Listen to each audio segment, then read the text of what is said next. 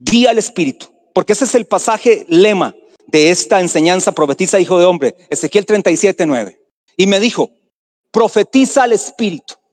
Ahora, vea este verso, este verso llama al profeta Ezequiel a estar enfocado. Ezequiel, bueno, ya ustedes la semana anterior les dije qué es lo que voy a profetizar. Verso 4, oíd palabra de Jehová. Eso es lo que voy a hacer. Ahí está la parte medular. Oíd palabra de Jehová. Y que ahí me fui todo el domingo anterior. No lo tenía pensado, pero me fui todo el domingo solo en esa frase, oíd palabra de Jehová, que en el hebreo, los que saben un poquito de hebreo, la palabra oír es lo mismo que obedecer. Para un judío, cuando usted le dice, oiga, él está entendiendo algo y es obedezco, no a la primera, es obediencia a la primera vez. Dice, se me va el nombre de este autor, Sergio. Sergio Scataglini, le recomiendo ese libro, se lo pido a la pastora. Léase libros buenos, hermano. No, mire, no ande comprando cualquier estupidez, ni ande leyendo las estupideces de internet. Mejor pregúntenos a nosotros si le damos un buen libro. Léase El fuego de su santidad. Pídaselo a, pastora, a la pastora que se lo traiga. Se llama El fuego de su santidad de Sergio Scataglini. Y él dice, cuando hablamos, es más sencillo, si yo le doy a usted un tubo de ensayo, todos saben lo que es un tubo de ensayo, ¿verdad? Con agua.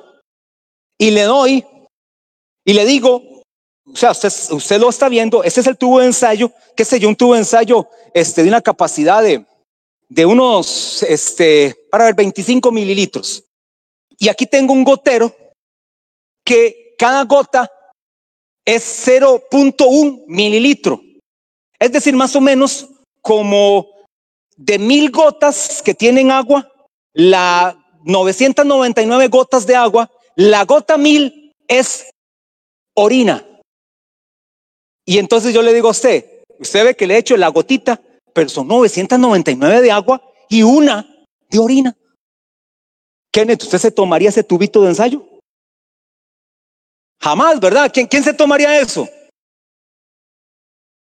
Si no se toma eso, se va al infierno. ¿Quién se la tomaría ahora si todos levantan la mano?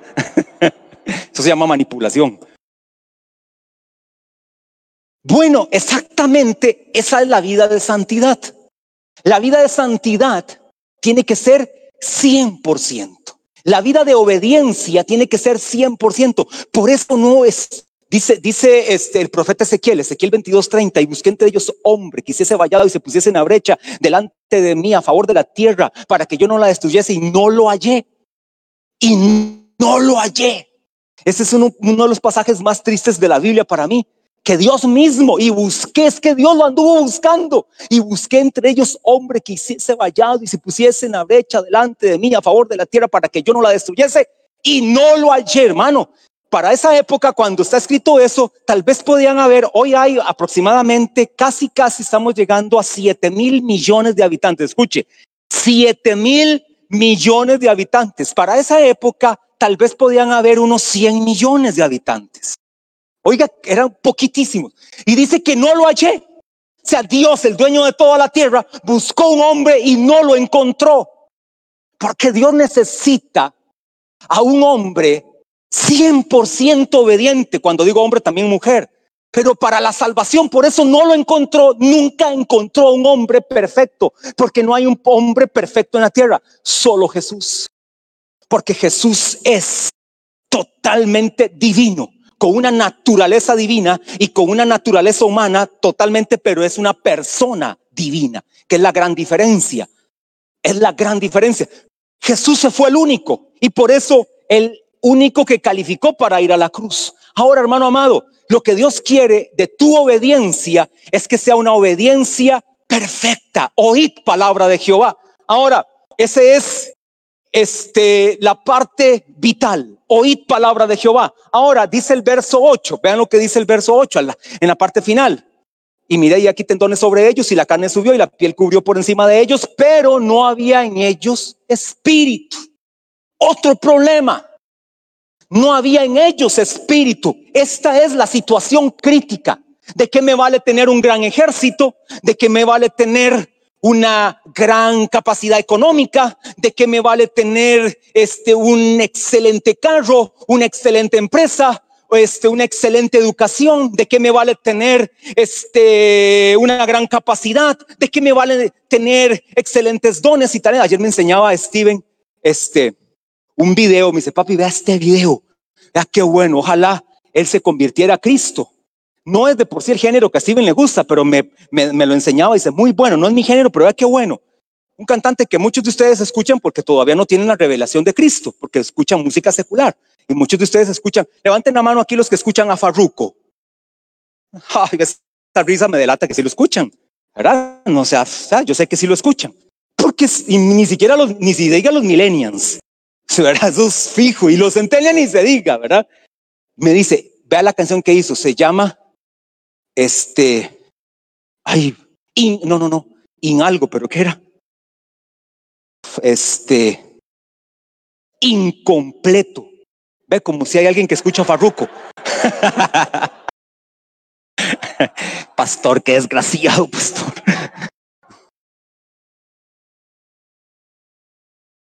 Él empieza a hablar en el canto, hace una introducción, un video buenísimo, y sale Daddy Yankee, sale este, bueno, todos esa línea, ¿verdad? Osuna, todos esos que son, este, ellos dicen concierto y les llegan 100 mil personas en asunto de segundos. No necesitan sus seguidores 15, 30, 40, 80, 100 millones. Sencillo. Dice, el dinero que tengo, la capacidad que tengo, los seguidores que tengo. Todos. Dice, yo quiero llegar hoy en helicóptero acá. Mañana llego en jet acá, mañana llego en mi Air Boeing 7 acá, tengo carro para esto, carro para, tiene colección de 18 carros en su cochera, este, que, este, un Tesla, Tesla qué es, este, qué modelo, que vale como más de un millón de dólares, vale un Tesla, un Tesla, que es uno de los hombres más ricos del mundo, el segundo me dijeron, ya lo devolvieron a desplazar. Dice, nada, nada, dice. Al final de cuentas tengo que saber que lo que realmente me llena, me llena es Jesús. Es Jesús. Por eso estoy incompleto, ¿es? Incompleto ahora. Sí, incompleto. Incompleto. Él está, dice, me siento incompleto. Vayan ahora, búsquenlo. yo sé que algunos, uy, qué bueno, Farruko. Ahora. ¿Qué importa? Por hoy lo dejo pecar, pero ponga nada más Farruco incompleto y va a ver qué bueno está. Ojalá venga Cristo. ¿Sabía que todos esos cantantes de ese género, la mayoría, si no todos, pero la mayoría, han tenido una total revelación de Cristo? Todos. Usted oye, Don Omar, Darilla, todos, todos fueron cristianos. Don, ah, don Omar, hasta pastores fueron. Que el Héctor, el Father, que Vico sí, se apartó, se volvió a ir al mundo, se volvió a meter en Cristo, se volvió a apartar, se volvió al mundo, han dado de aquí para allá, es un sismógrafo legítimo, ¿verdad? Este, todos, todos conocieron de Cristo. Y al final de cuentas entienden que Jesús es la única razón de vivir. Bueno, hermano amado, cuando entonces entendemos esto de que podemos tener todo, todo, pero si usted no tiene espíritu, usted está muerto. Usted, su casa, su familia, su empresa, sus hijos, su negocio, su entorno, es un valle de huesos secos. ¿Qué va a hacer usted de su familia? ¿Qué va a hacer de su casa? ¿O se pone todo romántico y romántica en Semana Santa? ¿Sí o no, hermanos? Que venimos, vea, yo, yo recuerdo, cuando yo tenía como siete años, ocho años, la misma Benjur es la que veo antier, eh, ayer. Es la misma, porque fue hecha como en 1970 o 60. Este, los diez mandamientos son los mismos. Ya los actores todos están muertos. Todos. Charlton Heston, Jules Breiner, que son actores que ya son inalcanzables en su nivel, ¿verdad? Todos, todos, la de Jesús de Nazaret, la que dura como 45 horas.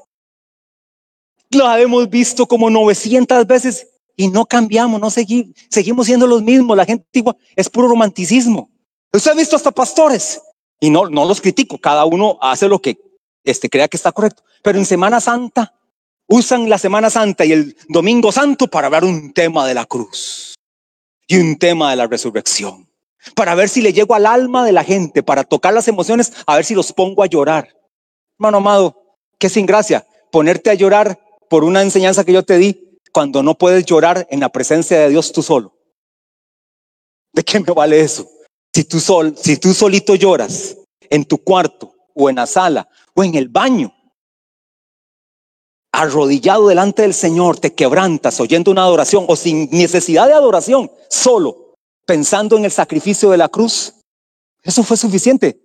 Para mí los domingos santos son todos los domingos santos. Yo si hay un tema que pienso todos los días es la cruz, la gracia, la sangre de Cristo. Hoy les traje ese.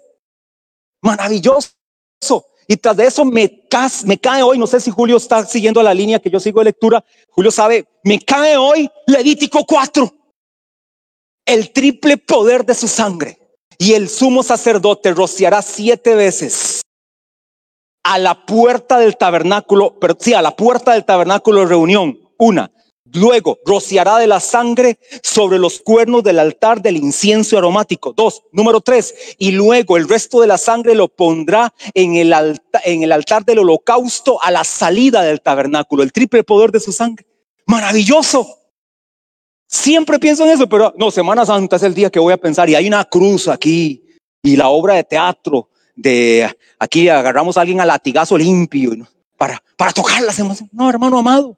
Usted y yo tenemos que vivir siempre tocados por el Espíritu Santo. Somos gente quebrantada por Dios.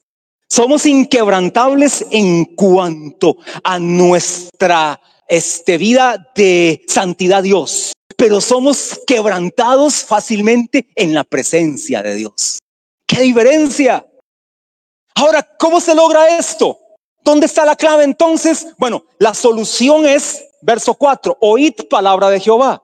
El problema es, verso 8, no había en ellos espíritu.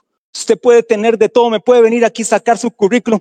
Mire, ahora que nos dieron un doctorado en divinidades y un bachillerato en teología, ¿qué? Me aumentó el nivel. Me subió un poquito más. Lo veo usted hacia abajo, no, más bien me hace verlo siempre hacia arriba, porque considero a los demás como superiores a mí mismo.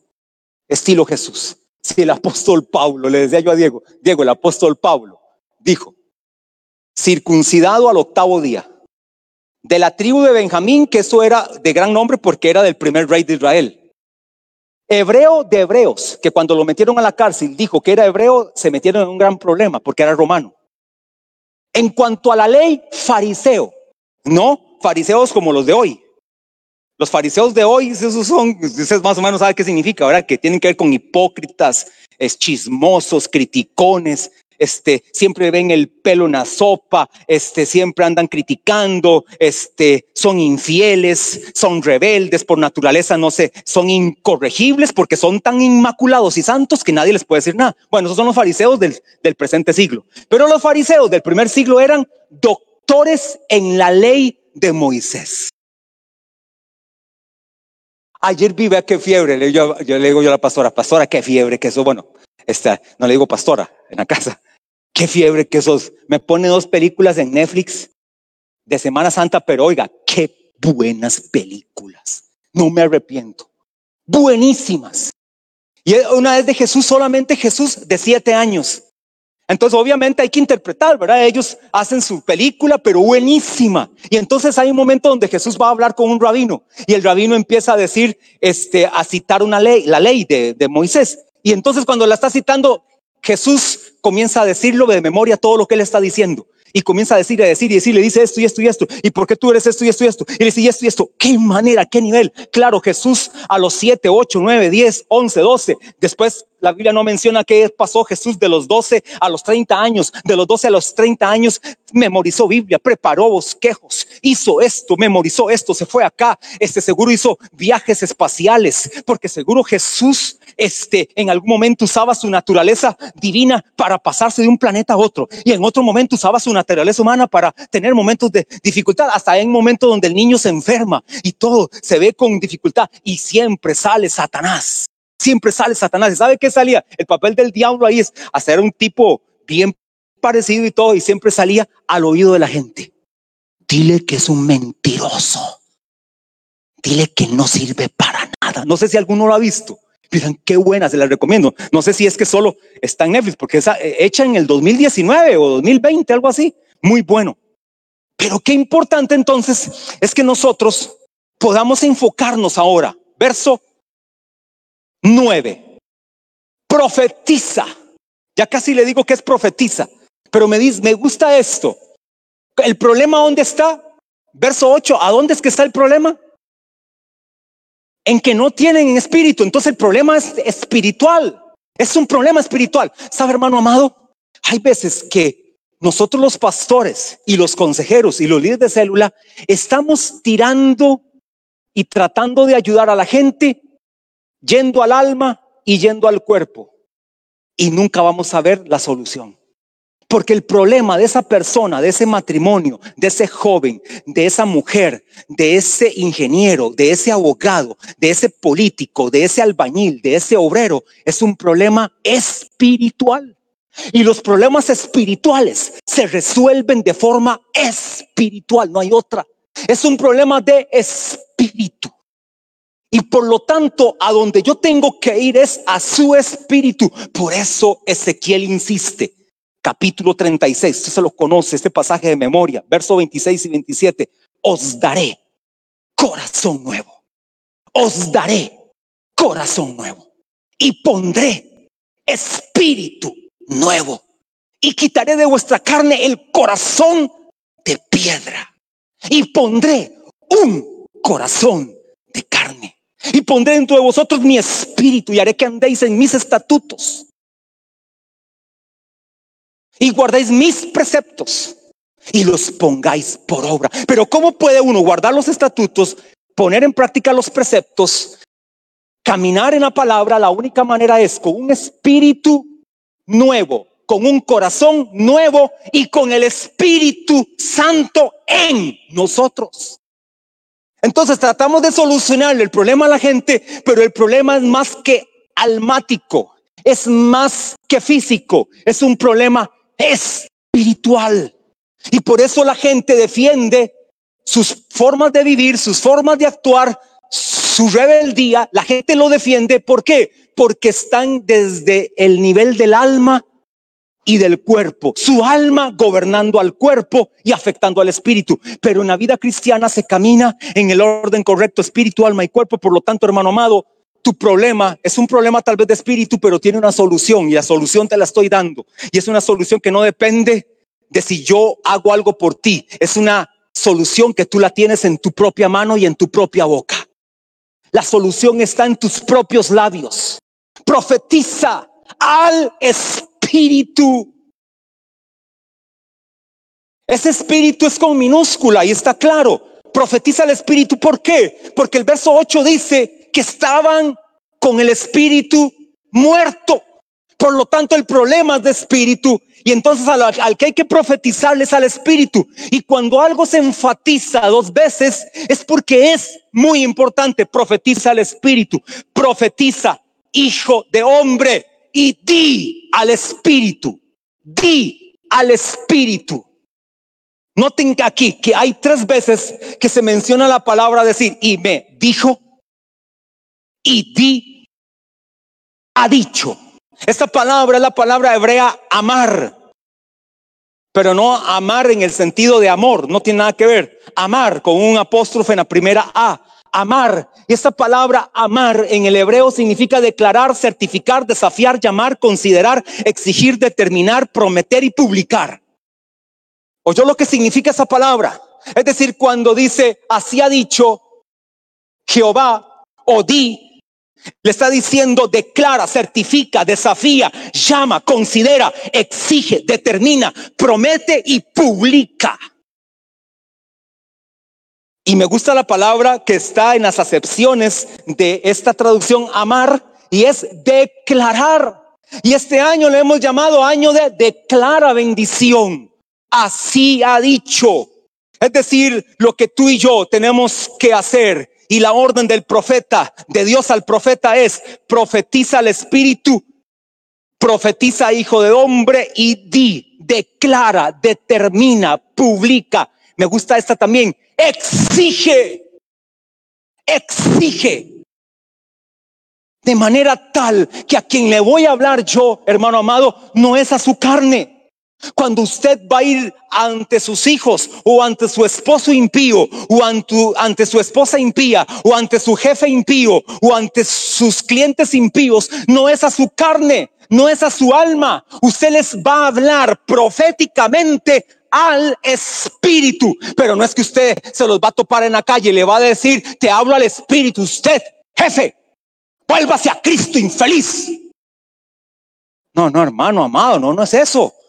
No, no, es algo espiritual, es algo íntimo, es algo secreto, es algo de oración. Es algo que usted se mete con Dios y de repente usted está con Él al frente suyo y usted en su conciencia, que ya fue limpia de obras muertas, leyeron el pasaje de Hebreo 9:14 cuando los explicamos en la cena del Señor.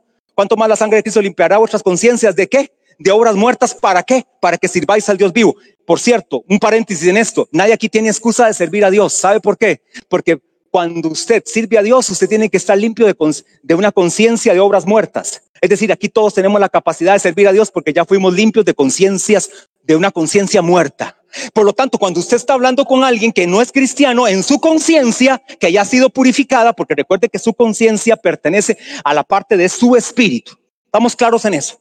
Recuerde que usted es espíritu, alma y cuerpo. Yo soy espíritu, alma y cuerpo. Eso es una tricotomía o eso es ser tripartito. Y en tu espíritu está la conciencia, está la intuición, está la comunión. Usted solo sabe eso. Usted ya todo eso lo sabe. Usted sabe que en su alma está las emociones, la voluntad, los pensamientos y la mente pero estamos hablando a nivel de espíritu. Entonces usted está con su conciencia vivada, con su conciencia despierta, con su conciencia regenerada, con su conciencia totalmente nueva y en su conciencia usted está con la persona, está hablando normal, pero en su conciencia usted diciendo, te profetizo al espíritu que vas a cambiar y vas a ser salvo y vas a renunciar a esa vida que no te está trayendo bien, vas a cambiar, declaro en el nombre y está en su conciencia orando, hermano amado.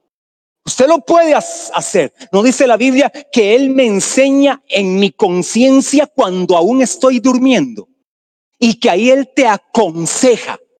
¿Sabes dónde es que Dios te aconseja? A tu conciencia. Cuando estás dormido, aún dormido, Dios está aconsejando a través de qué? ¿Qué parte de tu espíritu? Tu conciencia. Ah, bueno, cuando es la intuición, usted oye esa palabra, la usan hasta en el mundo, hermano amado pero es más que una palabra del mundo. El mundo le saca más provecho, pero nosotros los cristianos debiéramos de sacarle todavía mayor porque es una palabra para nosotros, por intuición. Usted sabe cuando algo es bueno o es malo, por intuición. Usted en su intuición tiene esa capacidad de discernir. Entonces, cuando usted dice profetiza o cuando, el, cuando Dios le dice y me dijo, es Dios, profetiza al espíritu, profetiza hijo de hombre y di al espíritu, es la palabra amar. Esta palabra amar en el griego entonces significa considerar, exigir, determinar, prometer, publicar, declarar. Enfocados a qué es lo que yo le voy a hablar. Enfocados, ¿qué es lo que voy a usar? La palabra profetizar, y voy a terminar ya casi con esto la palabra profetizar es la palabra hebrea navá, con B, navá. Y la palabra navá, una vez le dio a usted toda una clase de química a través de un este, aparato de destilación que funciona por temperatura y entonces hay una separación de líquidos por puntos de ebullición, entonces el líquido que bulla más rápido es el que sale. Bueno, pero hoy no me voy a meter en eso. Pero cuando hablamos de la palabra profética es una separación donde hay un discernimiento, donde lo que es más puro lo que va a salir, es lo que Dios quiere que venga a la persona y lo que no sirve es lo que se va a evaporar, es lo que se va a, este, a quitar y no es lo que tiene que declararse. Bueno, cuando hablamos de esta palabra Nabá, en el hebreo, esta palabra Nabá significa hablar por inspiración. Es decir, que cuando los profetas valga la redundancia, profetizaban, hablaban por inspiración. Y quiero decirle algo, porque no me voy a meter acá en el oficio profético o en el ministerio profético, porque eso no es lo que nos está diciendo aquí el pasaje. El pasaje no nos está dando una clase de ministerio y de oficio profético. No tiene nada que ver ahorita acá. Claro que el ministerio del profeta y el oficio del profeta están en la Biblia. Tan es así que dice Efesios capítulo 4, verso 11, que él mismo constituyó a unos apóstoles, a otros profetas, evangelistas, pastores y maestros para la edificación del cuerpo de Cristo. Eso lo sabemos. El profeta es para este tiempo y Dios lo respalda, pero no es tanto la función del profeta en su sentido técnico que le voy a decir. Le voy a decir la función profética del cristiano normal, como usted y yo, en su sentido práctico. ¿Entendemos la diferencia? En un sentido práctico, no en un sentido técnico. Por ejemplo, aquí la pastora fue reconocida como una profeta de esta casa, ungida de esa manera hace ya, no sé si unos 14, no que va, este, no sé, como unos 12, 14 años fue ungida en el ministerio profético y así es reconocida en el ministerio Kingdom, en el oficio. Ahora, esto es para todo lo que le quiero decir. Esto es para toda la iglesia. ¿En qué sentido? Porque profetizar, hermano amado, es más que predecir el futuro. Cuando usted oye profetizar, usted lo primero que piensa es predicción del futuro. Y entonces Ustedes conocen ese tipo de profetas que salen diciendo las cosas cuando ya se cumplieron. Que por cierto, la marca de un profeta es que lo que él dice se cumple. Esa es la marca de un profeta. Lo que él dice se cumple. Eso debería ser. Pero salen profetas diciendo de la pandemia en el 2021, pero es para qué lo dices si ya fue en 2020. Entonces, cuando hablamos de profetizar, es más que predecir el futuro. Cuando hablamos de profetizar, es hablar la palabra de Dios a la gente para que se vuelvan a la fidelidad. Es decir, que cuando tú profetices o hables por inspiración, tu propósito número uno es que la gente se vuelva a la fidelidad a Dios. Dicho de otra manera, cuando estás evangelizando, cuando estás predicando o cuando le estás hablando a tus hijos, a tu esposo, a tu esposa, a tu compañero, a tu amigo, a quien sea, cuando le estés hablando, lo que estás haciendo es profetizando en el sentido práctico, haciendo que esa persona se vuelva a Dios y a su fidelidad. Eso es lo que tú y yo tenemos que hacer. Entonces cuando dice profetiza lo que le está diciendo, lo que le está invitando Dios al profeta Ezequiel es, Ezequiel, este ejército que ves, que ha sido bueno para nada. Este ejército que ves, que antes era un valle de huesos secos, fueron secos en gran manera y eran muchos. Me han dado la espalda, no han servido para nada han hecho idolatría, han servido a otros dioses, no se vuelven a mí. Ahora, Ezequiel, la instrucción es esta, háblales al Espíritu para que ese Espíritu a través de tu palabra profética se vuelvan a mi fidelidad, vuelvan a mí otra vez, pero a una fidelidad total, hermano amado, si algo que Dios ama, si hay algo que Dios ama es la fidelidad la fidelidad a Dios, la fidelidad al ministerio, la fidelidad al matrimonio, la fidelidad a tus hijos. Dios ama la fidelidad. Tan es así que cuando Jesús venga en su segunda venida, se montará en un caballo, dice blanco, y que éste dirá, fiel y verdadero, porque para Él los fieles son aquellos que aman a Dios con todo su corazón. Dios no anda buscando talentosos, Dios no anda buscando capacitados, Dios no anda buscando profesionales, Dios no anda buscando gente muy distinguida, Dios no anda buscando adinerados, Dios no anda buscando gente pobre, Dios anda buscando gente fiel. Ante todo, fieles a Él. Y si con la fidelidad tienen dinero, tienen capacidades, tienen talentos, tienen destrezas, hermano, bienvenido sea todo eso. Todavía serás más efectivo. Pero lo número uno es fidelidad. Cuando a mí Dios me llamó al ministerio a la edad de 17 años, me llamó leyendo la palabra. A mí no fue un profeta que salió así, te dice el Señor Carlos. Usted ha visto que hasta tiemblan y todo. Y son chupacañas todos. El profeta pandereta es chupacaña. Así te dice el Señor. Me vas a servir. ¿Por qué me dice eso? Si yo sé que le voy a servir. sea, no me está diciendo nada nuevo. Así te dice el Señor, Jehová es mi pastor, nada me faltará. Y otro dice por ahí, está en el Salmo 23.1. Sea, ¿cómo así te dice el Señor? Si ya está escrito. No, no, a mí el Señor estaba yo leyendo la palabra y ese día ese verso saltó a mi espíritu. Salmo 101.6. Mis ojos pondré en los fieles de la tierra para que estén conmigo. El que ande en el camino de la perfección, este me servirá. Hermano amado, ¿he sido perfecto? No. ¿He sido? No. He tenido errores, claro que he tenido errores, claro que sí, pero estoy en un camino de perfección y por eso sigo sirviendo a Dios. Pero, ¿qué fue lo único que yo creí que es para Dios como un imán? La fidelidad.